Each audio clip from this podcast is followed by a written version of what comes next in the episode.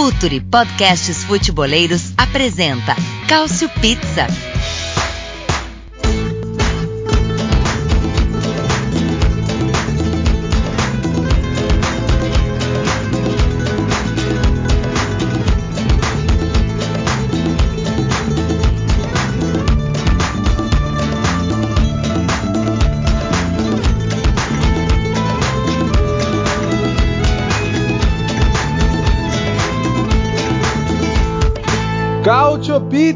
Estamos chegando com o seu podcast quinzenal de futebol italiano aqui no Future FC. Você já sabe, né? Você pode ser um, um apoiador do Future FC, ter conteúdos exclusivos entrando no apoia.se barra Future, que é F-O-O-T-U-R-E. E assim, o preço de uma cervejinha você tem conteúdos, os melhores conteúdos scouting, análises, os bastidores do futebol, futebol para quem realmente tem interesse no esporte e não nas banalidades aí que você ouve nas, nos grandes meios de comunicação. Então seja um apoiador do Future FC. O Cautio Pizza fala de futebol italiano e o futebol italiano ainda vive, hein? Sexta-feira, se você nos ouve, claro, na quinta, que é o dia do lançamento desse podcast, tem final Inter e Sevilha, então vamos projetar aí a Inter o futebol italiano coloca um time na final da, da Liga Europa ou da antiga Copa UEFA depois de 21 anos. A Inter do Antônio Conte desafiando o dono da competição, que é o Sevilha, com cinco títulos, cinco finais, cinco títulos. Vai ser sem dúvida uma grande final. Vamos analisar também como foi a participação italiana na, na, reta final das competições, Juventus e Atalanta e mais o Napoli na Champions League, a Roma na Liga Europa, enfim. Vamos passar aí por cima de tudo isso, mas primeiramente, claro que o assunto é o futebol italiano podendo voltar a conquistar um título, que foi justamente a Inter quem conquistou pela última vez na Champions League temporada 2009-2010. Para isso tem um elenco recheado aqui, começando por ele, né, que vai falar muito aí sobre como foi não ser o responsável por acabar com a era com a era Kik Setien no Barcelona, certo, Caio Bittencourt? Olá a todos. Eu fiquei com uma sensação meio dúbia assistir aqueles 8 a 2 do Bayern. Por um lado eu fiquei meio bravo porque, poxa, a gente não ganhou do, do Barcelona do Setien, mesmo com o Messi dando show, mesmo com o primeiro gol do Barcelona sendo irregular, mas por um outro lado, imagina se fosse a gente contra o Bayern, ia ser um problema. Olá a todos. É verdade, é, é, é podia, podia ficar feio o negócio ali, hein? Podia ficar um pouquinho mais complicado. Então, especialmente com os nossos queridos laterais do Napoli. Então, melhor não, não descobrir como teria sido contra o Bayern. Ele que está direto de Toronto, Canadá, estava junto conosco no grupo do WhatsApp do Cautiopito durante Atalanta e PSG. Ai, mas foi quase, hein, Anderson Moura? É isso, é, a gente já não tem esse mesmo sentimento do Caio, né? Porque o, a, o outro lado da chave não tem um time tão superior assim contra o Bayern, então a gente fica só na, na parte amarga mesmo, a gente fica só imaginando, com saudade do que a gente ainda não viveu, como diria o, o poeta Neymar. Mas de qualquer forma, feliz aí pelo papel que a Atalanta fez. Ah, sem dúvida nenhuma, né? E fica essa sensação, olhando o Leipzig, né, de que, quem sabe, né? A gente poderia estar falando da Atalanta numa final de Champions e faltou muito pouco o que não diminui a brilhante campanha do time do Giampiero Gasperini, tanto na Champions quanto na Série A. E por fim, ele que volta aqui a nos dar a honra da, da sua presença no, no Cautio Pizza, ele que toca o, a Cautiopédia, que é o melhor conteúdo de futebol italiano na internet, você não vai achar melhor como site, como rede social, como lojinha também de excelentes produtos relacionados ao futebol italiano. Prazer tê-lo de volta conosco aqui para falar muito, principalmente dessa final de Liga Europa, meu caro Nelson Oliveira. Olá a todos, tudo bem? Pois é, a gente volta aí com a, com a Inter numa final europeia, Itália numa final europeia e, por outro lado, é, se tem uma coisa legal que a gente vê um time italiano de volta a uma final, a gente poderia ter dois, né?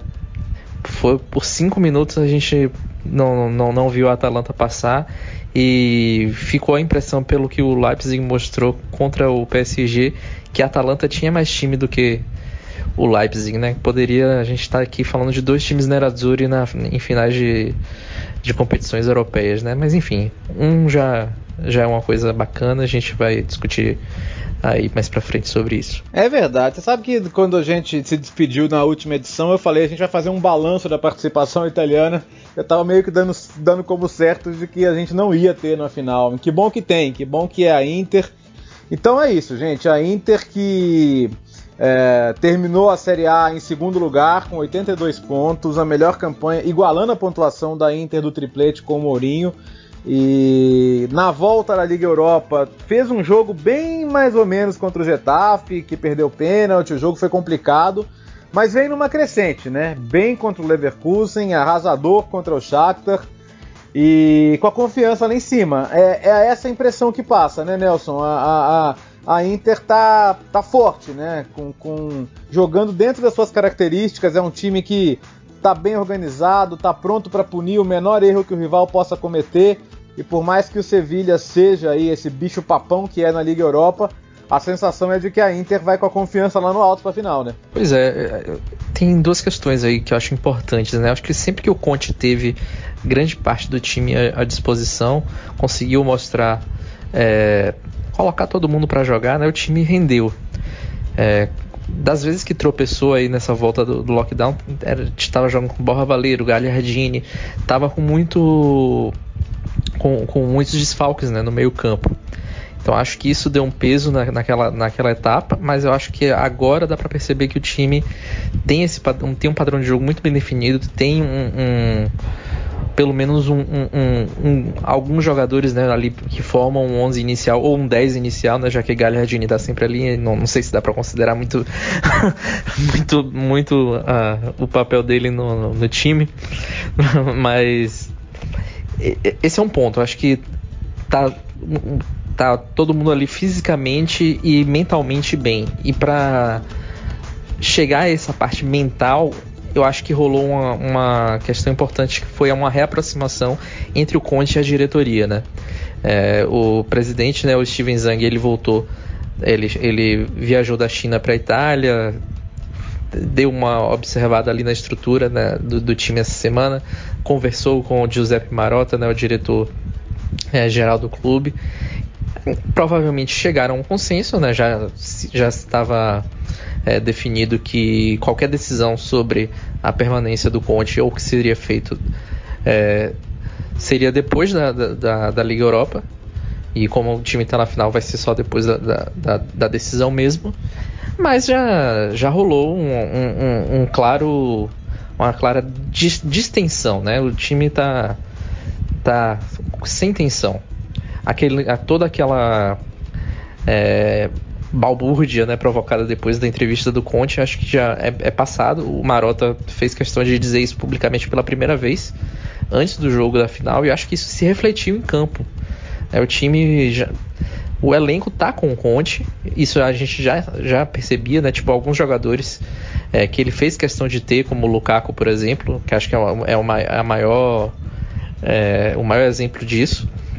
E o time mostrou que está com ele. E essa quebra dessa tensão ajudou a Inter a construir esse placar contra o Shakhtar. E eu acho que isso é, é difícil falar em favoritismo, né? São, o, o, o Sevilha é um time muito forte e, e, na, e na Europa League é, costuma dar o seu melhor. Mas a Inter, do outro lado, tem a Inter, né? Que, que antes de o Sevilha ter é, esse domínio, a Inter era meio que dona da competição, né? Na década de 90 foi campeã três vezes. Os três títulos da, da Inter na, na antiga Copa UEFA vieram na, nos anos 90 e, e, teve uma quarta final que a Inter também disputou. Então a Inter é a segunda equipe que mais é, jogou finais dessa competição e vai fazer um duelo muito, muito interessante com o Sevilha. Eu acho que sai com um leve favoritismo.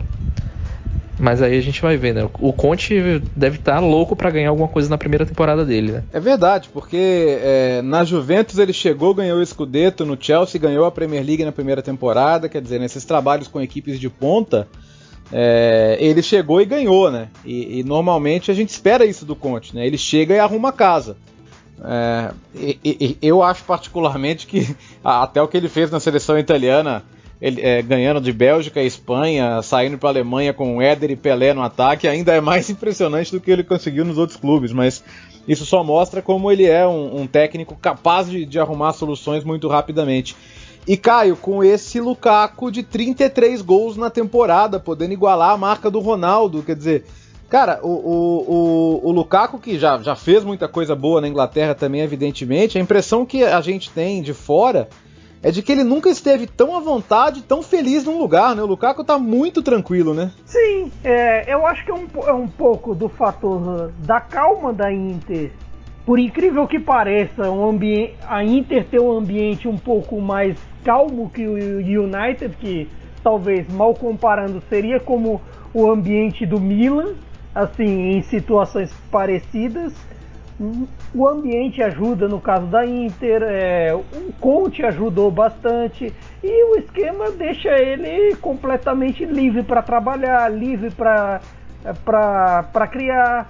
E no final das contas, até uma, uma coisa que tava, acabei notando durante, esse, é, durante esses jogos, tanto jogo com Getafe, com o Leverkusen e agora na, na semi com Shakhtar, é, de certa forma Lautaro e Lukaku podem ser os Gemelli del gol, como eram como se tinha muito no campeonato italiano, digamos assim, até os anos 90, que hoje, é, hoje é mais comum os times jogarem só com um centroavante e dois pontos. Não é tão comum nesse esquema como, como são Lukaku e Lautaro, mas, mas nessa situação, nesse 3-5-2 do Conte, acabou que, que é um modelo onde está potencializando o Lukaku e essa reta final está crescendo de novo o Lautaro para para alegria de quem realmente tem os direitos econômicos dele e realmente podemos falar da, do Lautaro com o presente, não com o futuro, hein? É, que bom, né, que as pessoas estão descobrindo que ele ainda é jogador da Inter, né? Se dependesse dos jornais da Catalunha, ele já, ele já estava vestido de blaugrana aí há muito tempo, né? Aliás, na, na terça-feira o presidente Bartomeu admitiu, olha, conversamos e tal, mas depois parou de conversar completamente. Nesse momento não há nada acontecendo, né? E, e assim, muita gente até atribuiu a, a essa questão da, do interesse do Barcelona um, uma oscilação ali do Lautaro, né? Como se fosse como se não fosse normal também um jovem oscilar da maneira que ele oscilou. Sobre essa questão de, de oscilar fisicamente, as pessoas não. Até nós vamos falar mais à frente sobre isso quando falar da Atalanta, mas parece que as pessoas esqueceram que estamos jogando quarta domingo sem parar sem parar desde junho para os clubes italianos. Pois é, e quem, e quem, achava que ia jogar contra os franceses, né? O PSG tá na, tá na final, a gente tá gravando antes de Bayern e Lyon, tá? Só para deixar claro. Mas o Lyon chegou na semifinal de qualquer maneira, então quem achava que ia ser um problema, pelo contrário, né? Eles chegaram muito bem fisicamente para esses confrontos. Ô, Anderson, eu queria entrar com você já nos duelos da final, porque tem muita coisa interessante também do lado do Sevilha, né? esse trabalho de redenção do Lopetegui, o trabalho de scouting do Monte, né, que só a Roma não viu, né, porque no Sevilha ele, ele voltou a ser o mago do mercado, essa, essa dupla de zaga Diego Carlos e Koundé que é interessantíssima, esses lados de campo com jogadores muito familiares para a Série A, né, o Campos e Suso, o Suso meteu gol na semifinal, laterais muito bons também, o Jesus Navas que virou um grande lateral mais pro fim da carreira, Reguilhão que hoje é um lateral de elite, e, e como o, o, o, jo o, jogo dos times do Conte passam muito pelas alas também, né? A, impressão que esse duelo dos lados do campo na final vai, vai sair faísca, né, Anderson? Vai ser uma trocação bonita. É, independentemente de para quem a gente vai torcer na final, é, acho que o, o, mapa da mina e, e o desenho do jogo é, é, mais ou menos por aí mesmo. É, acho legal você ter citado o, o Diogo Carlos, porque é um cara que está fazendo uma temporada muito boa, não à toa atraindo a atenção aí de muitos times, né? O Arsenal é, até se assustou um pouco com a pedida do Sevilha, mas nos últimos dois jogos não foi tão bem. É, quem, quem, quem só viu o Diego Carlos nos últimos dois jogos até pode achar, achar que ele não é tão bom zagueiro, ou que exageraram quando falaram que a temporada dele era boa. Não exageraram, não, gente. Foi uma ô, temporada. Anderson, é, e, e, deixa eu te interromper, ele sofreu os, os duelos físicos, né? Uhum, exatamente. É, é, é um. E, e, começou os jogos muito mal, né? Não é, não é, nem que ele fez jogos ruins. Ele até consegue se recuperar durante os jogos, mas é, nos, dois, nos dois últimos jogos, né? Tanto com o Wolves quanto com o United, ele, ele começa numa frequência assim mais baixa e, e, até consegue se recuperar, mas aí já fazendo faltas desnecessárias, é, cometendo pênalti. Mas, gente, quem não viu a temporada, não se deixe enganar pelos últimos dois jogos. Não fica nessa de, ah, o cara jogou mal os dois últimos jogos e é melhor ir para cima dele. Talvez, como você acabou de falar, seja uma boa pro Lukaku, né, pra, pra, nesse duelo físico, mas não, não, não considerem um duelo garantido já. E eu acho que o lado esquerdo do, do Sevilla ele tem um, um trio, né? Você já citou o Campos e o Reguilhão. Reguilhão talvez vivendo a melhor fase da carreira dele, talvez não, né? Está vivendo a melhor fase da carreira dele. E são dois jogadores muito rápidos e, e, e de troca de passe muito rápida, mas que tem, tem, tem um cara muito cerebral entre eles, que é o Banega. O Banega voltou a jogar o futebol que eu não sei de onde ele tirou. Ele tinha guardado numa gaveta, né? É, é um jogadoraço, é, tem uma carreira muito boa. É, talvez até merecesse mais holofotes ou mais reconhecimento. Aí tem um, um, período assim, um ocaso que parece já garantido, e aí ele tira o futebol lá da gaveta é, nesse final de temporada. É, também é legal falar que não é só, não foram só os duelos da Europa League que o Sevilla está muito bem, porque a gente acha que existe lá um um Cherry Cherrion mágico da, da Europa League. Uhum. Mas o Sevilha vem de 20 jogos sem perder, gente. O Sevilha termina a, a, a La Liga muito bem já. Não foi a virada de chave não foi é, a Europa League, embora seja um, um, caso de amor maravilhoso, né? Mas já foi um pouco antes. Dos últimos 10 jogos, o, o Sevilha ganhou 8. Então, assim, a, a, a reta final do Lopetegui na La Liga já, já vai preparando um time, já vai deixando um time em ponto de bala e, e altura da Europa League. Então não fiquem nessa de que é a mística da Europa League que está fazendo o Sevilha, que a, a camisa pesa, não, não vem com esse negócio de, de, de, de é, que, que, é, que, não dá para ser explicado na, cientificamente, porque é um time que já, já termina La Liga muito bem. O time, é, é claro que a gente tem a parada da pandemia, mas é um time que não perde desde fevereiro, né? Justo, justo, justo. Ô Nelson, como é que é ouvir que o Banega está jogando o fino da bola, lembrando do que ele jogou na Inter? é, ele teve seus momentos na Inter, né? Teve até uma, uma, uma tripleta contra o Atalanta. Eu, eu, acho que o problema maior da, do Banega na Inter foi a fase da própria equipe, né? Eu acho que meio que deu enterrada no futebol dele. E agora, com certeza, ele é um dos, um dos, um dos maiores é, perigos para a Inter né, no jogo. Vai fazer um duelo muito interessante com o Brozovic, na minha opinião. Acho que o, o, o Barella também com certeza vai dar uma grudada nele. Mas é, acho que para a Inter, o, onde ela pode mais sofrer é com o, o Reguilhon entrando ali entre o, entre o Gagliardini e o D'Ambrosio. Provavelmente, acredito que o Conte vai repetir é, essa escalação, tá, tá funcionando e vão atacar muito ali o, o, lado do Godin, né? Que já não, apesar de estar num, num, bom fim de temporada, ele não é um cara que é 100% acostumado a jogar numa, numa, numa, linha de 3, né? Sofreu um pouco com isso durante é, esse ano. E acho que é, é ali que vai dar uma, uma, uma dificultada para Inter maior. Pelo outro lado, eu já imagino que o, que, que o Ashley Young vai, vai dar trabalho também porque o Susso não é um, um, grande marcador. O Navas, apesar de estar numa boa fase, também não é um, um, um marcador assim top, não é um, super marcador.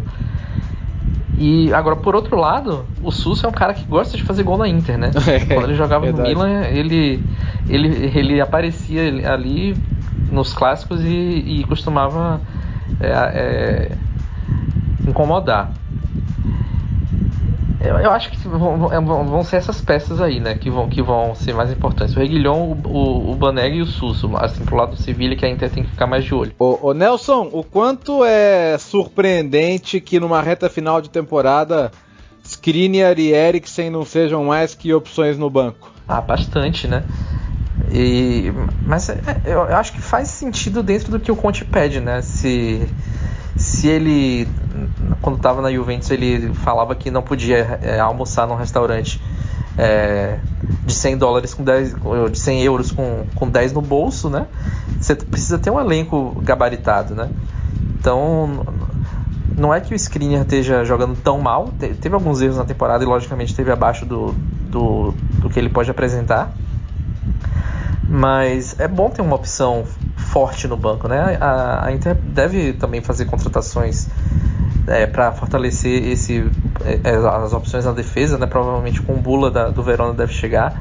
E no caso do Eriksen, aí eu já acho que é um pouco mais de questão tática mesmo, que ele não tem conseguido fazer com que o Eriksen assimile ou que ele. O, não sei, para eu acho que ele ainda vai tentar aquele 3-4-2-1 que ele tentou na, no, no, início da temporada, que a Inter estava jogando com o Sense um pouco mais avançado. Acho que ele vai tentar botar o Eriksen ali junto com o, com o Lautaro na, nas costas do, do Lukaku ainda. Mas não, vai, não deve ser agora. Acho que, que vai ser. Do, do, vão tentar durante a pré-temporada. Porque não dá para entender muito o Gagliardini, né? Apesar de o Gagliardini fazer alguns movimentos que o Conte gosta de entrar na área, de atacar o espaço. Agora não adianta muito fazer isso e depois não, não ou não fazer o gol ou errar. E o Gagliardini tá, tecnicamente é inferior aos outros, aos outros jogadores do, do, do elenco, né? Apesar de ter aparecido muito bem na Atalanta, é, no início dele na Inter ele foi bem também, mas tecnicamente ele tem tido uma, uma involução né, no seu, no, no, no, na, na, sua performance. Uma, uma, uma provocação, então, o, o Caio Bittencourt. O, o, Nelson falou que às vezes a Inter joga com 10 por causa do Gagliardini. Mas se a gente olhar o Barelo que ele tá jogando, o Barella joga pelos dois, né? É, o Barella compensa muito no que o Gagliardini falha, tanto na parte de marcação Barella já desde o Cagliari já, é já é um monstro nessa temporada comprovou o viés de alta dele quanto na criação. Aquela bola que ele cruza para o primeiro gol da Inter nesse, nesse, jogo da semifinal foi uma, uma coisa maravilhosa. O Barella tem participado muito bem da criação. É, ele compensa muito o que o Gagliardini não faz se é, o que a gente criticou o Gagliardini nessa reta final, não só por, pelo famigerado gol per, perdido que virou escala Gagliardini contra o Sassuolo, ele já vinha já vinha mal. E, e nesse, nesse caso o Barella acaba compens, compensando ele, mas todo o meio-campo da Inter tem crescido nessa, nessa reta final, a ponto que assim contra a pergunta sobre quando, quando vai encaixar o Eriksen é mais ouvida fora do, da esfera pública inteirista, da esfera pública da Série A, do que entre nós mesmo, porque o, o Eriksen, a questão Eriksen eu acho que vai ficar para a próxima temporada. Ah, não, também acho.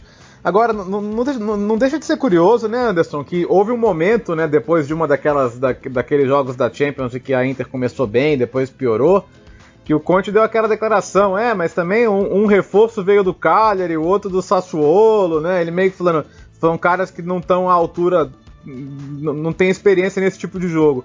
Pois na hora H da competição internacional, o reforço que veio do Cagliari está carregando o meio de campo, né? Só mostra que Sassuolo e Cagliari são maiores do que o Tottenham. Não, brincadeira. Não, não, não é isso, não. Acho que o, o Conte. O... Gratuito! o acho que o Conte. Vai ter gente Conte... que vai pra Toronto te bater, hein? Vai, vai. Ai, Tem, tem muito torcida do Tottenham aqui, inclusive. É, mas acho que o, isso só mostra o, o quanto o Conte, às vezes, ele reclama é, de forma descabida e desnecessária. É, porque se já não fazia sentido na época que ele, que ele falou isso, porque foram contratações muito boas da Inter e, e, é um trabalho dele fazer com que esses caras ganhem essa casca, essa experiência. É, ele é um treinador, no, no, contrato dele de treinador não está dizendo que ele vai receber jogadores já experientes e com, com vivência na competição. Uhum. Mas eu acho que isso só mostra o quanto o Conte é, ele, ele não pensa muito antes de fazer as reclamações dele, ele sai disparando com, com uma metralhadora. E na questão do Eriksen, é, se a gente for olhar o Gagliardini, até para cometer as atrocidades dele, ele é um jogador que tem intensidade, assim. É um cara que tá. Pode até parecer piada o que eu tô falando, mas é um cara que tá sempre ali na área para errar. É, não, uhum. não é. parece, parece piada, mas não é. É um cara que, que, que tem um, uma questão física que falta muito ao Eriksen. E isso você falar no Brozovic. Então, assim, você tem três motores no meio campo. É, o Galhardini é um motor que até pode te deixar na mão. É um motor da, da, da, da McLaren, da, talvez. Motor Peugeot. Mas, uh, é, é, é, um motor Peugeot, mas o. o é, é um motor que, que, que faz com que ele cumpra uma função que o, que o técnico determina que é o que o Eriksen é, não parece ter, inclusive, vontade de fazer, né? Acho que o Eriksen ele se sente muito confortável em, em apresentar ou, poder dar a Inter só um determinado tipo de jogo. Tô riscando aqui da nossa lista de potenciais patrocinadores, já risquei Peugeot. ah, mas aí a gente muda de okay. ideia dois palitos. É verdade, se, se, pagar a gente elogia, mas fora isso, tudo bem, não, não, não havia essa conversa em curso. Ô, ô Nelson, é... Eu prometo que ah, não falo mais sobre carros franceses. não que eles não mereçam. Ô Nelson, não tem perigo da, da, da Inter ser derrotada sem luta e sem glória e tão claramente como foi a Roma, né? Porque já, já começando a fazer uma análise dos outros italianos, Cara, a Roma jogou contra. A Roma perdeu pro Sevilha como quem não entrou em campo, né? É, a Roma jogou como palota, né? Acho que honrou um pouco a, um, um, o presidente que tinha na época, né? É, é, faltou motivação, né? Na, na verdade, a Roma acho que toda, todo esse esse ano de 2020 para Roma tem sido de muita muita muita futriquinha, né, nos bastidores assim. E isso atrapalha muito, né? O trabalho do Paulo Fonseca começou bem e ele até conseguiu segurar as pontas, né, até onde deu, né? Conseguiu 70 pontos, né, uma pontuação razoável, né, para uma primeira temporada num país que ele nunca tinha trabalhado. E e, e, com muitas lesões, né? Eu acho que a, a parte física pesou muito, mas ele é, fez algumas, algumas mudanças interessantes, né? E colocando, por exemplo, o Kolarov como zagueiro, é, conseguiu reviver né, o Smalling, que a Roma inclusive está querendo é, trazer de volta, né? O, o, contrato de empréstimo dele com o Manchester United tinha encerrado e a Roma quer trazer de volta. Mas é, o, o que eu penso é que, é que faltou mesmo uma motivação por uma questão de bastidores. Eu acho que todo esse, todo, todo esse clima ali de diretor suspenso, de troca de diretor antes e depois traz, e um projeto que não decola, sendo que tem muita, muita grana por trás, é, fez com que os jogadores ficassem desconfiados, né? Um, que não decolava, vendia, às vezes vendia o principal jogador, e aí aparece o Zaniolo, e aí já está prestes a ser vendido de novo. O Pellegrini também conversa de, de, venda. O Dzeko também poderia ter sido vendido, acabou renovando o contrato. E fica aquele, né, aquele vai e não vai. Agora com uma nova diretoria, será que vai mesmo? Eu eu acho que acho que é difícil ser pior do que o Palota. O Palota já estava muito queimado, apesar do, de ter sido semifinalista, a Roma ter sido semifinalista europeia e ter sido vice-campeã é, italiana com o Rudi Garcia, né? O, o mago Rudi Garcia. É, eu acho que deixou muito a desejar. Então, acho que é difícil repetir é, esse nível de, de frustração. É verdade. O, Anderson, a, a, hoje tinha um, na terça-feira tinha uma faixa uh, de torcedores até, até nunca mais o pior, o presidente mais inútil da história. A, a, gente nem, a gente nem acredita como aconteceu aquela noite do milagre do 3 a 0 no Barcelona. Que foi uma coisa muito fora da curva numa, numa era do clube que, meu Deus, né? Ele não apenas os resultados no campo não vieram, como eles conseguiram brigar com um Totti de Rossi é, irritar toda a torcida. Então, assim, o, o, torcedor nem sabe o que é o Dan Friedkin, mas já gosta dele, né, Anderson? É isso, sempre bom ver o carinho da torcida, né, com, com o Palota, mas dessa vez não injustificado, né. Acho que o, o principal ponto é que para você bater de frente com os nomes que você citou aí, Totti, De Rossi e, e até pessoas que, da, que, que eram de cargos administrativos, tem que se garantir muito em campo, né? Tem que e, eu acho que foi uma coisa que, que a diretoria da Roma do, do, do Palota é, contou com o ovo na galinha antes da hora, porque mostra o time mostrava uma evolução e talvez eles tenham pego esse, esse recorte pequeno falando, bom, se o time vai bem agora, acho que é a hora de passar a boiada, como diria um, um, ministro por aí. E aí acaba o tiro saindo pela colatra porque perde não só o, o elenco, perde idolatria, perde, perde ídolos, né? perde a torcida, então acaba, acaba tudo indo por água abaixo. E outra coisa é ver como você falou aí do, do exemplo do Barcelona, né? que falta faz um Alisson, né?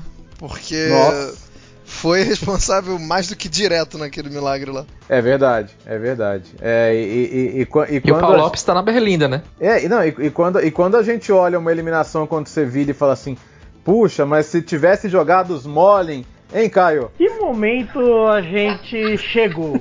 Que momento para estar vivo? É bem verdade que o Smalling melhorou bastante nessa temporada. Se a gente achava ele desastroso no United, ele melhorou um pouco com o Paulo Fonseca na Roma. E agora que ele pode ser contratado em definitivo, de repente pode se recomeçar, recomeçar daqui. Mas é aquela coisa. No caso da administração palota, nunca é o último tropeço, é sempre uma soma. É, o saco vai ficando cheio aos poucos. É Totti indo embora, é De Rossi indo embora. Você vê a Lazio ganhando títulos do período, vê o Napoli ganhando, o Milan, o Milan ganhou, uma, ganhou no período também a Inter, Juventus. Não se esqueça que o último título da Roma foi aquela Copa Itália de 2007 e 2008. Já lá se vão quase 12 anos. Spalletti foi e voltou nesse período, muita coisa aconteceu. E outra, uma gestão que começa. E a Lazio ganhou várias vezes, né? Só te interrompendo. Pois é. E uma, e uma gestão. E uma vez em cima da própria Roma. E uma gestão que começa com aquele. aquele famigerado derby do da final da Copa Itália, que você vai e perde, já, já começa meio em desconfiança. E mesmo assim, não ganhou o campeonato, não ganhou a Copa, acabou. Não, temos que admitir que não deu certo. E o romanista que sente que o Palota foi inútil nesse período acaba tendo razão. Ele vai olhar para tudo que Dino Viola fez, para tudo que os Sensi fizeram e vai sentir saudade mesmo que financeiramente a coisa não seja boa. Até porque também os Palota prometeram sanar a dívida financeira da Roma lá de trás, lá de 2008. Sanaram? Não, ficou mais problemático ainda com relação ao fair play financeiro. E agora o Friedkin tem inúmeros desafios. Um, sanar essa questão do fair play financeiro, acelerar a questão do estádio, que é uma burocracia absurda, mas que o Palota prometeu, prometeu, prometeu e nada. E a terceira que é mais tá urgente. Tá mais fácil reformar o Coliseu, né, Caião? Ah, nessa altura do campeonato, o Coliseu está reformado primeiro e com luta de gladiador antes do estádio da Roma, mas tudo bem. Ai, ai. E, e a terceira que é mais, digamos assim, é mais imediata. Fica pensando, primeiro contratar o diretor esportivo, já que o Petrac não quis voltar. Aí, a partir disso, pensar no mercado que é vital. Agora virou vital trazer o Smolin de volta, mas também é manter Zaniolo, é, é manter Pellegrini também e pensar como vai ser a próxima temporada de campeonato, pensando em voltar à Champions League e até pensando na própria Copa e na própria Europa League, que ela está classificada já para fase de grupos. Muito bem, vamos, vamos entrar na Champions então, agora, na, na, na Champions que acabou para os italianos.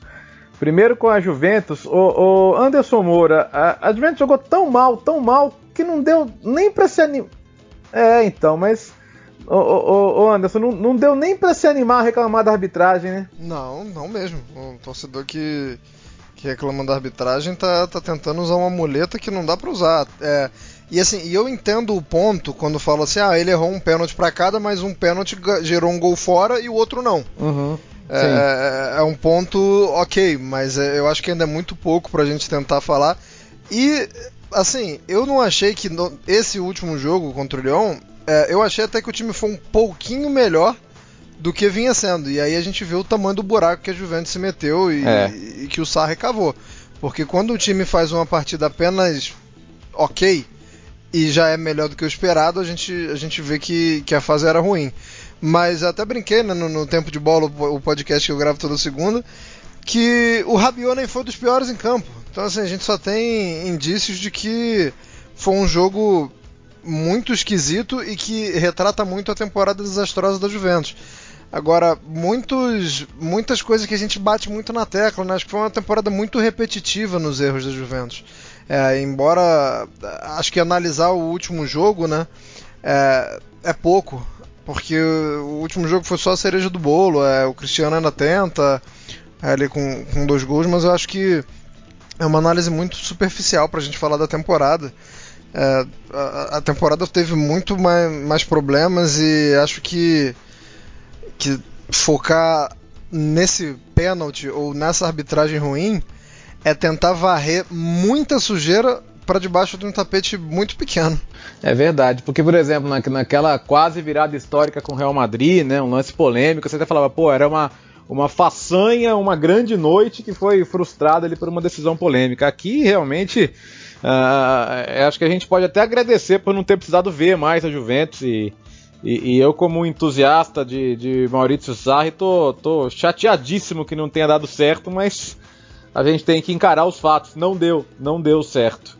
Agora, o, o, o Nelson tem um ponto aqui, né? A Juventus vai de Pirlo, é, tem uma questão financeira aí, e é claro que a Juventus quer continuar com Cristiano Ronaldo, mas em tempos de pandemia e de receitas afetadas, manter o Cristiano Ronaldo implica em alguns sacrifícios, né? E acho que o técnico já faz parte disso também. Que para onde a Juventus vai a partir de agora? Essa é a pergunta de um bilhão de dólares, né? Porque o Pirlo não tem trabalhos anteriores, né? Então isso já torna mais complicado, apesar de o nosso é, grande influenciador do, do, futebol italiano no Brasil, Silvio, Silvio Lancelotti, ter falado, ter dito que conversou com o Pirlo que ele vai de 3-4-3 ou de 4-3-3 como ele jogava, né? Mas é, a Juventus tem uma folha salarial gigantesca, né? Eu acho que isso é, é um, um, algo que pesa muito. Você tem um, um, um Bernardeschi ganhando 4 milhões de euros, Danilo 4 milhões de euros, é, Rugani 3 milhões e meio, Dechilho 3 milhões é uma folha salarial muito grande para que, para jogadores que não estão entregando nem perto do que, do que a Juventus precisa render, né? E fora isso, tem o Ronaldo que são 31 milhões de euros, né? Sim. Então, é, a Juventus tem uma dívida grande, se endividou para tentar ganhar esse título de Champions League e agora de uma hora para outra, por uma questão de não ter conseguido, por não ter conseguido chegar lá, Agora ela faz uma opção que parece, como você falou, ter uma origem financeira que é no Pirlo, que vai ganhar menos do que todos esses jogadores que eu citei. É. O Pirlo vai ganhar menos do que o Demiral. Segundo é, o que a gente sabe, né, o contrato de 1 milhão e meio de euros, o Demiral ganha 1 milhão e 800 mil. É, da última vez que saíram aqui os salários né, pela Gazeta dello Sport, só uma pessoa vai ganhar menos do que o, do que o Pirlo na, na Juventus, do, do elenco principal o Pinsolho, que é o terceiro goleiro. Então a gente vê aí uma, uma disparidade muito grande, né? E será que o Pirlo tem a, a capacidade de, de, fazer o que a Juventus quer, que é Champions League? Porque a Juventus investiu. A Juventus já está querendo mostrar que não deu certo, porque o Cristiano Ronaldo não tem mais tanto tempo de carreira.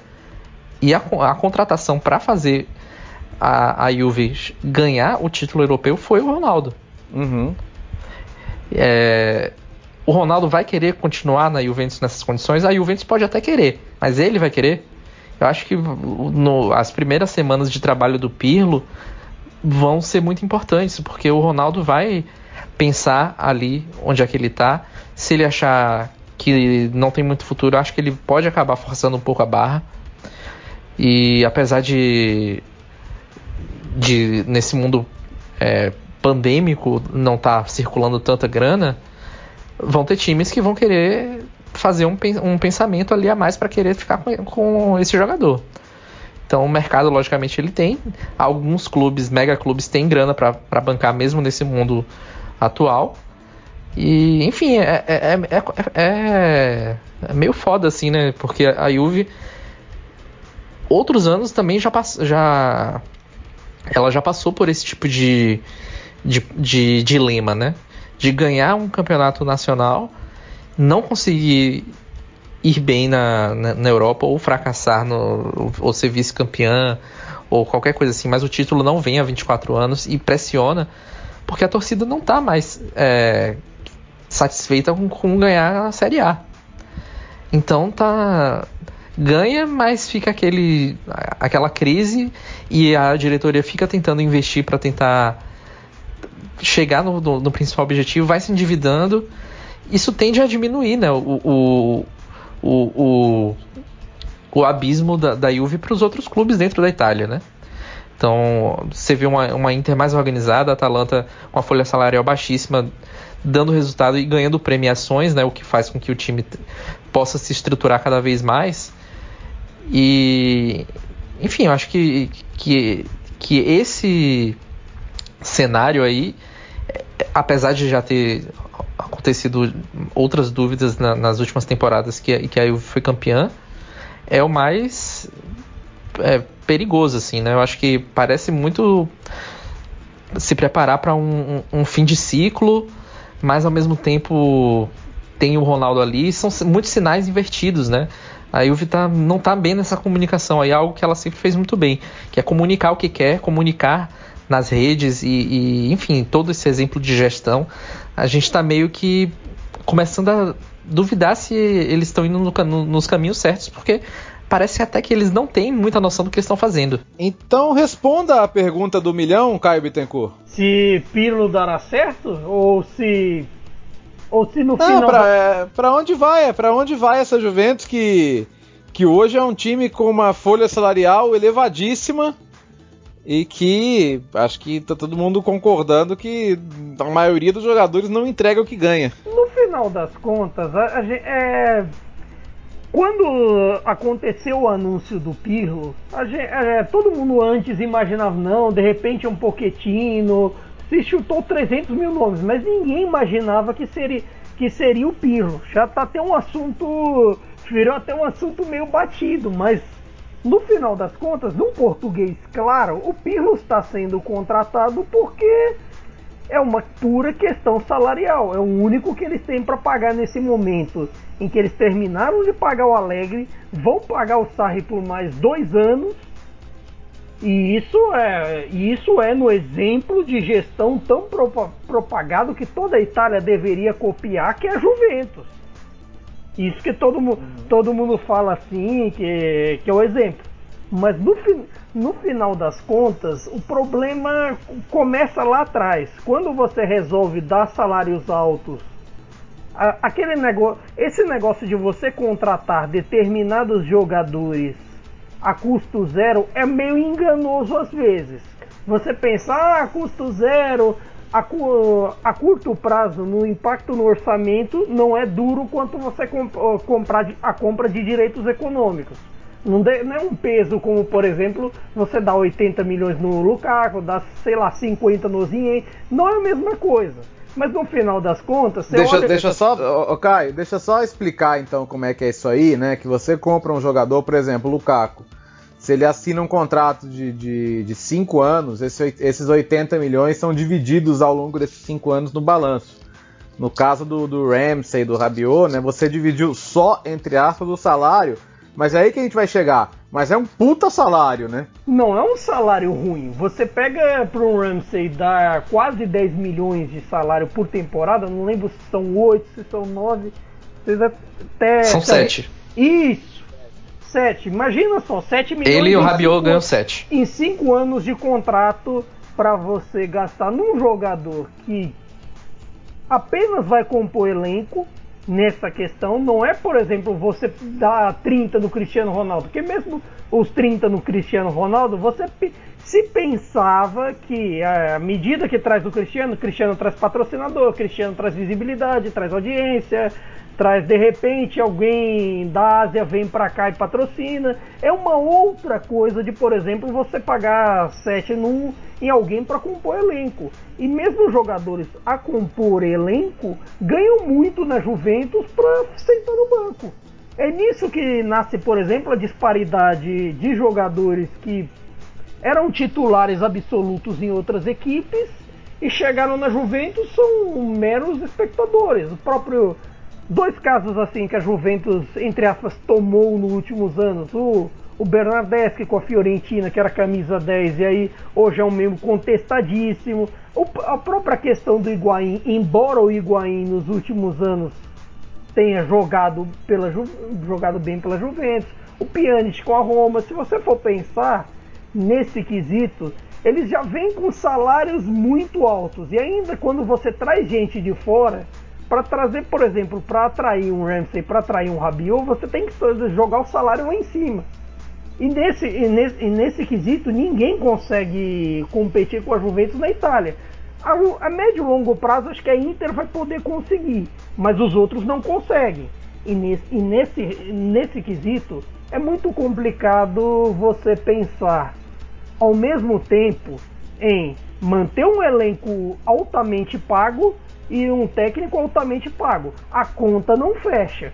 E não só na questão pandemia, a questão já vinha se acelerando. A Juventus já estava começando a abrir o bico ali financeiramente nos últimos tempos, já antes da pandemia. Agora só deu uma acelerada.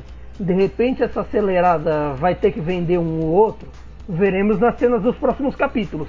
Isso sem contar também, Caio, é, é, quando não tem jogador que tem cláusula no contrato que tem que ser o mais bem pago, ou que tem que fazer parte de tal grupo de, de dentro do, do, dos pagamentos, e aí você vai criando uma, uma reação em cascata.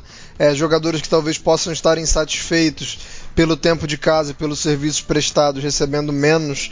É, já teve gente falando que isso foi um, um fator determinante para a saída do Pjanic, por exemplo, né? Uhum. Do, de, de, de, jogador chegar no ônibus agora e ele que estava lá há bastante tempo é, tem um, um salário menor. É, é uma, é uma reação em cadeia, né? É, não, então, é, é, como é que você chega para um Higuaín e fala para ele, ô Pipita, você que ganha 7,5 por ano, vamos, vamos chegar a um acordo aqui, você sai e fica por isso mesmo? Não dá, né? Não, não dá. E outra, e outra coisa, jogador de futebol ser com ciúmes daqueles.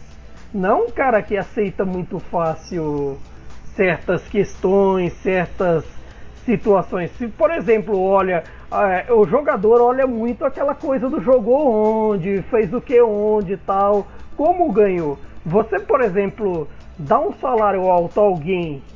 Vamos usar a situação do Napoli, por exemplo.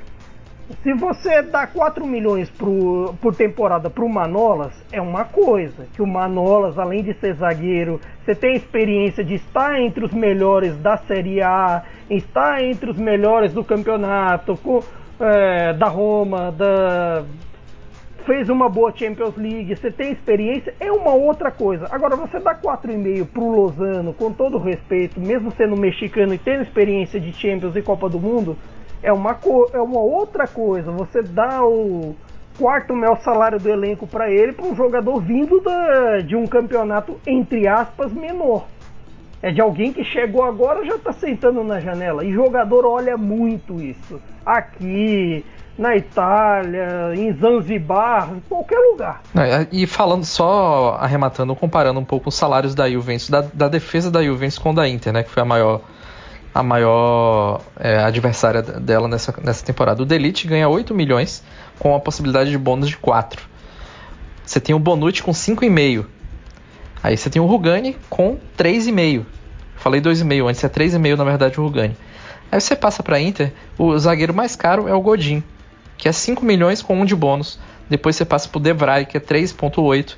O Skriniar, 3 com é, 500 mil de bônus. E o Bastoni, que foi um dos grandes zagueiros do campeonato, ganha 300 mil. Você vê a, diferença do, do, quanto, às vezes, o investimento da, da, da, Juventus é muito, às vezes, por essa ânsia de formar um time de jogou aonde e às vezes não consegue fazer com que esses jogou aonde rendam, né? E aí a Inter, gastando muito menos e, e, e até com um, alguns nomes badalados como o Godin, consegue é, ter uma produção melhor, né? Foi a, a, a melhor defesa do campeonato teve alguns desses jogadores no hall de, de melhores zagueiros e a Juventus te, sofreu bastante né, né, é, no período teve a pior defesa do, dos últimos nove anos, né? Sendo que o Delite acho que ainda foi o melhor da defesa, sendo que cometeu muitos erros, demorou muito para se adaptar durante a temporada, no final da temporada ele melhorou. Então vamos para o outro extremo aqui, que é o gasto é, excelentemente aproveitado, que a Atalanta tem, se não me engano, a 13 terceira folha salarial da, da Série A e, bom, chegou perto, né? O, Anderson, faltou ilicite, faltou perna ou só faltou sorte mesmo? É, todas as alternativas acima. Tá. Eu acho que a, a, falta que o Iritite faz é muito mais pela inoperância do Muriel nesse jogo, né? Não tá. adianta tentar pegar o Muriel como o cara que tem que ser crucificado por aquela última bola lá que ele se enrola completamente na jogada. Até porque foi um, um, reserva que deu muito resultado e garantiu muitos pontos para o Atalanta. Fazer isso com ele nessa temporada seria uma grande injustiça. Seria de, de, de um oportunismo é, vil. É, mas eu não tenho dúvidas que o, que o faz muita falta. É, sobre a questão da perna, é, de, de ter faltado perna, é, eu só achei que a Atalanta cansou um pouco mais cedo do que o de costume, porque é, o, o time da Atalanta cansar e sofrer gols em finais de jogos é, virou uma tônica e é um é um contra desse de, de, entre tantos prós que esse jogo do Gasperini proporciona, né? Sim. Acho que é um, é, é, é um time que encanta, é um time que é intenso, é um time que é, tem nos alas até um, uma personificação disso, né? Dois tratores, dois caras que estão voando muito fisicamente mas é e que durante a temporada da Série A sempre entregou nas oportunidades que perdeu o ponto, muitas vezes foram ali no final do jogo. Eu só acho que aconteceu um pouco antes e eu fiquei tentando procurar uma explicação do porquê disso, né? E eu acho que o, a única coisa que me veio à cabeça é que a, a tensão do jogo ela te, te, faz ficar mais, mais cansado antes, né? A Atalanta se, eh, se viu em uma situação de é, histórica, né? Que, que um, um elenco que nunca. Que, que faz um time chegar onde nunca tinha chegado. Tá vencendo o jogo contra o Paris Saint-Germain. É, houve momentos do jogo em que nem o Neymar estava jogando bem. Não é verdade, a verdade é que não foram muitos momentos, né, porque o Neymar fez um grande jogo, mas ali tem um, tem um momento do segundo tempo que até parece estar sob o controle da Atalanta, até a entrada do Mbappé mas eu acho que o, o, grau de tensão ele influenciou muito na, na questão muscular e, enfim, na, na, questão de cansaço. Só acho que é uma pena porque é um time que geralmente dá os 75 minutos a gente já sabe, né? Que vai cansar. E dessa vez eu acho que foi ali por volta dos 60, 65. É, não é covardia. É, muita gente falando assim: ah, a Atalanta recuou muito antes do tempo. É, como eu acabei de falar, é uma consequência do do, do, do, jeito como a Atalanta joga. E o último quesito que você falou que foi a é, falta de sorte. O primeiro gol do Atalanta, o Neymar tenta chutar, né, cara? O Neymar tenta chutar uhum. e, a bola, e acaba virando um cruzamento pro Marquinhos. É, mas eu acho que se não sai ali, possivelmente sairia de outro jeito, porque tava na, nas cordas o time. É, o Mbappé tava com, com muita tranquilidade, né, para imprimir o ritmo dele. É, mas é isso, né? É, é, é, um projeto, cara, que chegou muito mais longe do que a gente imaginava e acho que é, esse é o ponto que a gente tem que bater, né? É, não é não é vexame nenhum e nem vergonha e tal é, e até mesmo se a derrota tivesse sido de outra forma. Se o PSG tivesse é, com uma imposição desde o começo do jogo, a gente tem, tem, que lembrar que o Neymar perde um gol feito no começo do jogo. se o Neymar marca aquele gol e, e o PSG vence com tranquilidade, não mudaria em nada a minha análise da, da temporada ou, ou, da desclassificação. Perfeito, perfeito, perfeito. É isso mesmo. Ô, ô, Nelson, agora, depois do jogo, a gente já teve declaração do.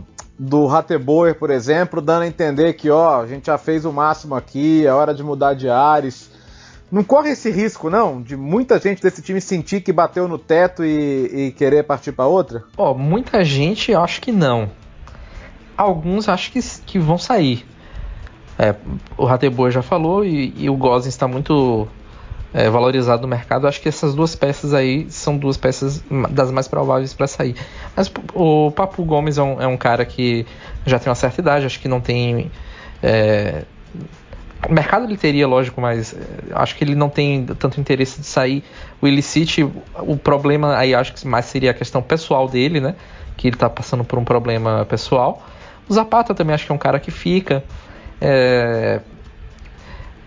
O, o, grande problema seria a, a, esses jogadores saírem e o Gasperini ter que reconstruir, né?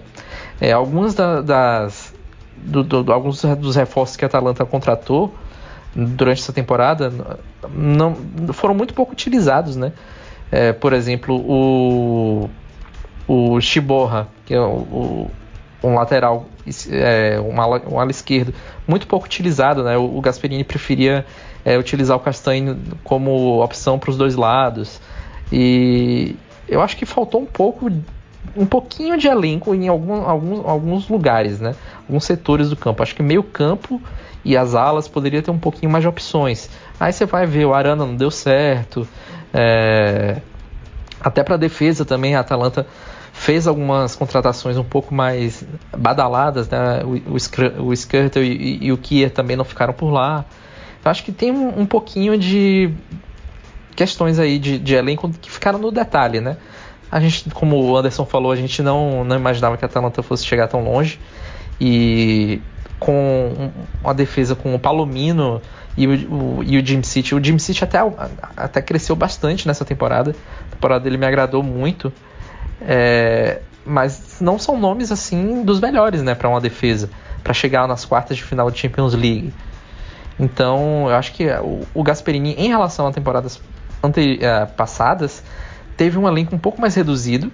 A Atalanta preferiu focar num grupo de 15 jogadores, mais ou menos, que eram uh, os jogadores que o Gasperini mais utilizava, e foi com esses 15 meio que até o fim, rodando pouco e chegou o mais longe possível. Eu não, eu, eu tenho um pouco de dúvidas em relação à próxima temporada porque esses caras vão, que vão sair, dificilmente alguém vai conseguir chegar jogando no mesmo nível. A Atalanta tem muito jogador emprestado, né?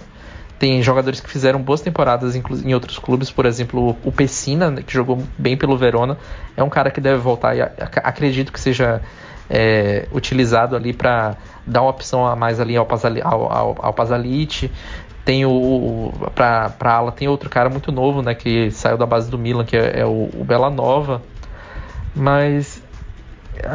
A verdade é essa, né? Se a Atalanta conseguir se classificar, se classificar para mais uma Champions League já está muito bom.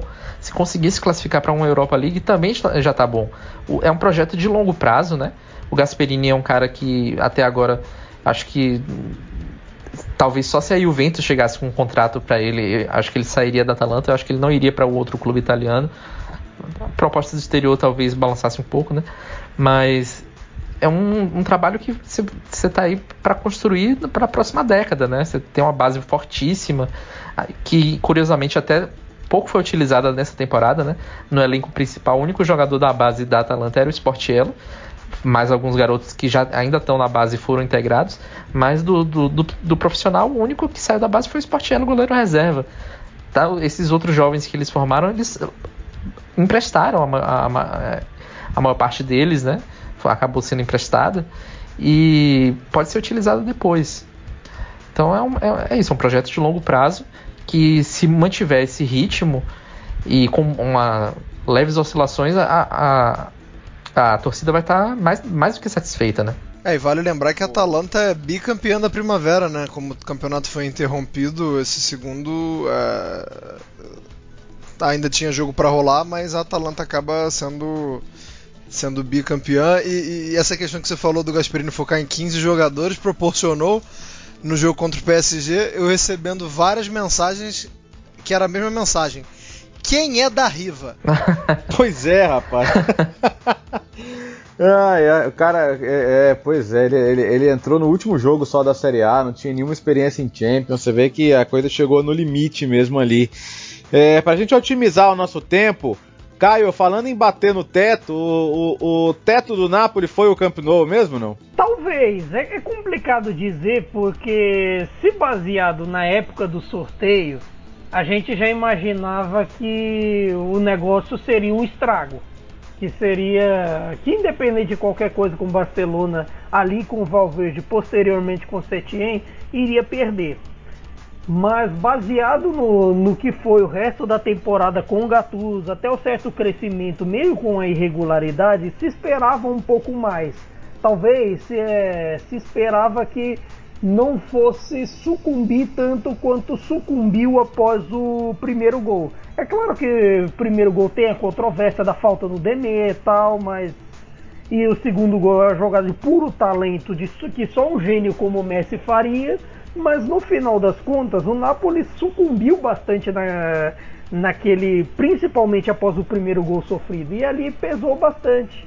Ah, talvez nesse, nesse caso faltaram algumas coisas, mas esse final de temporada provou que, além do título da Copa Itália e da Europa League terem sido um certo lucro, é para sentar, reorganizar e ver como as coisas vão fluir daqui para frente, como quem vai, quem vai, quem fica, pensar no futuro de alguns jogadores, se se no final das contas, apesar do clube do Koulibaly quererem Hum, quererem mais ficar do que sair. De repente, se o Siri vai chegar com um carro forte em Nápoles para levar, o Alan que quer sair, por quanto ele vai.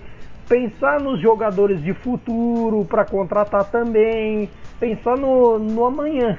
Que nesse, nesse caso, para alguns, é o que a gente sempre falou por aqui no Cautio Pizza de fim de ciclo. E, e e esse fim de temporada deixou isso um pouco claro para alguns jogadores, mesmo para aqueles que para sempre estarão no, no, coração do torcedor do Napoli e para sempre serão reconhecidos com o talento que demonstraram nesses últimos anos. Mas que de repente, se, será que o tempo acabou? Se continua, se vai, se fica?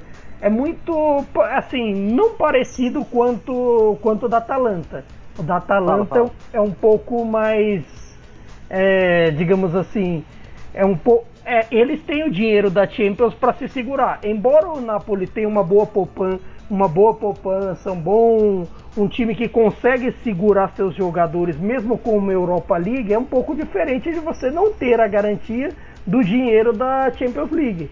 E até por conta disso, por exemplo, eu não acho que a Atalanta vá sofrer tanto com um eventual desmanche. Mas nesse, nesse caso, tudo de, depende do, do que quer para o futuro, do que os atletas e do que o, o que o Napoli quer para o futuro. Muito bem, vamos descobrir. Então, quer ver como o futebol é dinâmico? Daqui a, daqui a duas semanas, né, quando tiver a nova edição do Cautio Pizza, a gente já vai estar tá, uh, na boca de, da Itália estrear na Nations League, né? Já vai ser data FIFA, vai ter a volta da seleção que não, não, não, joga desde o ano passado, né? E estava vindo tão bem, né? Tinha perspectivas tão boas, então a gente já vai ter assunto de da Nacional aí para falar, vai ter convocação, vai ter perspectiva de bons jogos aí contra contra a Bósnia, principalmente contra a Holanda. Então o Couch Pizza não para, gente. Uma temporada emenda na outra, né? De uma maneira tão particular. Isso para não falar dos assuntos de Couch Mercato, que também acontecem e, e isso não para nunca, né? Então, daqui a duas semanas a gente vai estar de volta aqui. Por enquanto, quero agradecer a cada um de vocês sobre essa edição especial aí que analisou essa reta final de competições europeias. Quem sabe não estaremos falando aí do título né, da Inter e da, e da, da Liga Europa, da, voltando para a Itália depois de 21 anos, desde aquele título do Parma contra o Olympique de Marselha, certo? Então, destaquezinho final de cada um aqui. Nelson, obrigado por voltar aqui com a gente. E deixa aí também o, o, o recado pro pessoal participar na, na Cautiopédia e na loja também. Valeu, gente.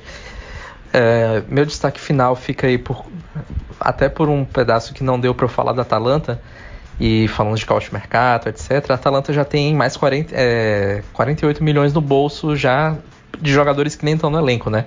Vendeu o Kulusevski, vendeu o Muzabaro 48 milhões mais bônus. Então já é um time que não está muito necessitado de ficar fazendo vendas. E construindo um novo estádio, né? Então, enfim, a Atalanta podendo também ir atrás do, do Jeremy Bogar, né? Ótimo ponto do Sassuolo. E, enfim, vamos ver aí se, se, no, se na próxima edição do Cautio Pizza a gente fala da Intercampeã. Se vocês quiserem conferir toda essa análise de temporada 2019 e 2020, acessa a Cautiopad, a gente tem lá a retrospectiva do campeonato. pode chegar lá na lojinha também, comprar produtos de, dos, dos clubes da Série A, alguns clubes mais alternativos também, a gente tem produtos por lá, então é só chegar. Valeu, galera. Um abração. Obrigado, obrigado, Nelson. Ô, Anderson, eu quero você para falar do, dos Raptors nos playoffs também na, na, próxima edição, hein? Que vai estar tá pegando fogo, hein? Vai, Fred Van Vliet com a mão calibradíssima, né? 30 pontos no primeiro jogo. É uma defesa que não é do Palmeiras, mas que ninguém passa. Defesaça, uma defesa muito azeitada. E Kyle Lowry com a mágica, né? Mas o, o, destaque final vai para A gente acabou não, não, citando nomes, né? Acho que se eu não me engano o Nelson fala que. Ou é o Caio, agora, agora me fugiu. Mas falou que a Roma tá aí nessa cruzada em busca de um diretor esportivo. Um nome, né? É, dois nomes fortes. Um é o do André Berta, do Atlético de Madrid, o outro é o do Ramon Planes, do Barcelona. eu não sei se pegar um diretor esportivo do Barcelona nessa altura do campeonato é bom negócio, não, hein? Vocês estão comprando maré. Estão comprando um Fiat Maré. Cara, de, depois que o monte o monte que do, do, mundo inteiro queria deu errado lá. Eu acho que é, é o dedo, do, é a teta da loba que tá dando azar, viu, Anderson? É, pô, aí vai trazer um cara do Barcelona? Não me parece muito auspicioso. Pode cortar o patrocínio da Fiat aí também, viu? Não, nem nem que nem a Fiat defende o maré, meu amigo. Nem a Fiat tem capacidade. Ok. a gente malha demais uh, o pessoal da ECA pra. Ou da ECA não como é que é o nome da Exor, do grupo Exor para isso? A gente não tá muito com muita moral com, a, com as montadoras, não. Vai, Caio, seu destaque final aí. Bom, o meu destaque final vai para nossa, queri nossa querida Lazio e esse início de mercado que conseguiu o, levar um chapéu do Davi Silva e da Real Sociedade. Para quem é, pensa num projeto de Champions League, num projeto sólido, pensando em, é, em, em, refazer o bom campeonato que fez em 19 e 20 e refazer uma, uma campanha boa na Champions, começar com um chapéu desse, com o Davi Silva, é um problema. Falaremos mais de mercado e o, e o que cada time pre precisa na próxima edição, mas como drops, esse, esse negócio do Davi Silva, eu confesso que por um lado eu ri por ser da Lazio e por outro eu respirei aliviado porque o Davi Silva na Série A seria bonito, mas bem, é a vida. Um abraço a todos. Obrigado, obrigado, Caio. Eu fiquei chateado porque eu, eu ia me empolgar muito com o Davi Silva jogando na Série A. Que pena que não vai ser. Mas é isso, gente. Então quero agradecer de novo aqui ao, ao Anderson Moura, ao, ao, Nelson Oliveira, ao Caio Bittencourt por estar aqui com a gente. Agradecer mais uma vez ao Arthur Barcelos pelo brilhante trabalho que ele faz aqui na edição. Mandar um grande abraço para o Myron Rodrigues, que está fora dessa edição por um nobre motivo que em breve vocês saberão. E é isso, por enquanto é só. A gente volta daqui a duas semanas para falar bastante aí, fazer esse último rescaldo da, das competições europeias com a Inter e também já projetar é, Série A e também a Nations League, a seleção italiana voltando a campo depois de quase um ano. E é isso, gente. Ficamos por aqui. Um abraço, arrivederci, tchau!